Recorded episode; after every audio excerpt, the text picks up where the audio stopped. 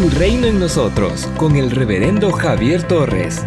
Escuchemos la reflexión de hoy. Tu reino en nosotros. Capítulo 11 de Hebreos, versículos 8 al 12. Por la fe Abraham, siendo llamado, obedeció para salir al lugar que había de recibir como herencia, y salió sin saber a dónde iba.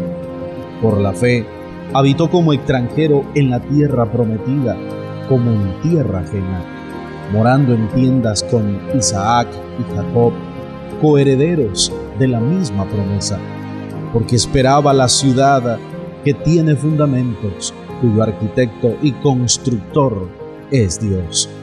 Por la fe también, la misma Sara, siendo estéril, recibió fuerzas para concebir y dio a luz aún fuera de tiempo de edad, porque creyó que era fiel quien lo había prometido. Por lo cual también de uno, de ese ya casi muerto, salieron como las estrellas del cielo en multitud y como la arena innumerable está a la orilla del mar. Amados míos, muchas veces queremos asegurar nuestro futuro antes de dirigirnos hacia nuestro Dios. Exigimos demasiadas señales para tomar una decisión. Abraham. Abraham salió de su tierra sin saber a dónde iba, solo con la certeza de que el Señor lo acompañaría, estaría con él y le cumpliría su palabra. Aunque hoy no entendemos lo que está sucediendo, confiemos en que su presencia va con nosotros siempre. Abraham quiere decir el Padre es exaltado pero el Señor le cambió el nombre. El nombre que le dio nuestro eterno Dios fue Abraham. Abraham quiere decir Padre de multitudes.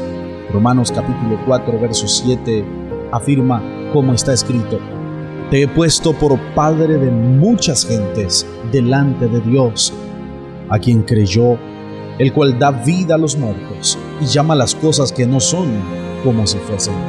Dios lo llamó así cuando aún no tenía ni un solo hijo, porque Él cree en el potencial que ha depositado en nosotros.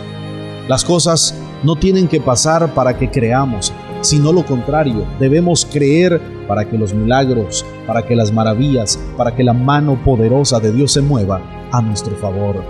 Abraham no consideró su cuerpo ya casi muerto, ni tampoco se puso o se enfocó en la esterilidad de Sara él no pensó en ello, él se enfocó en lo que el Señor le había prometido.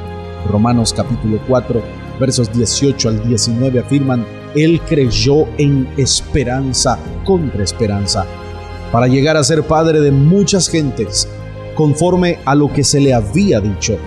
Así será tu descendencia. Y no se debilitó en la fe al considerar su cuerpo. Ya estaba casi muerto, siendo de casi 100 años, o la esterilidad de la matriz de Sara.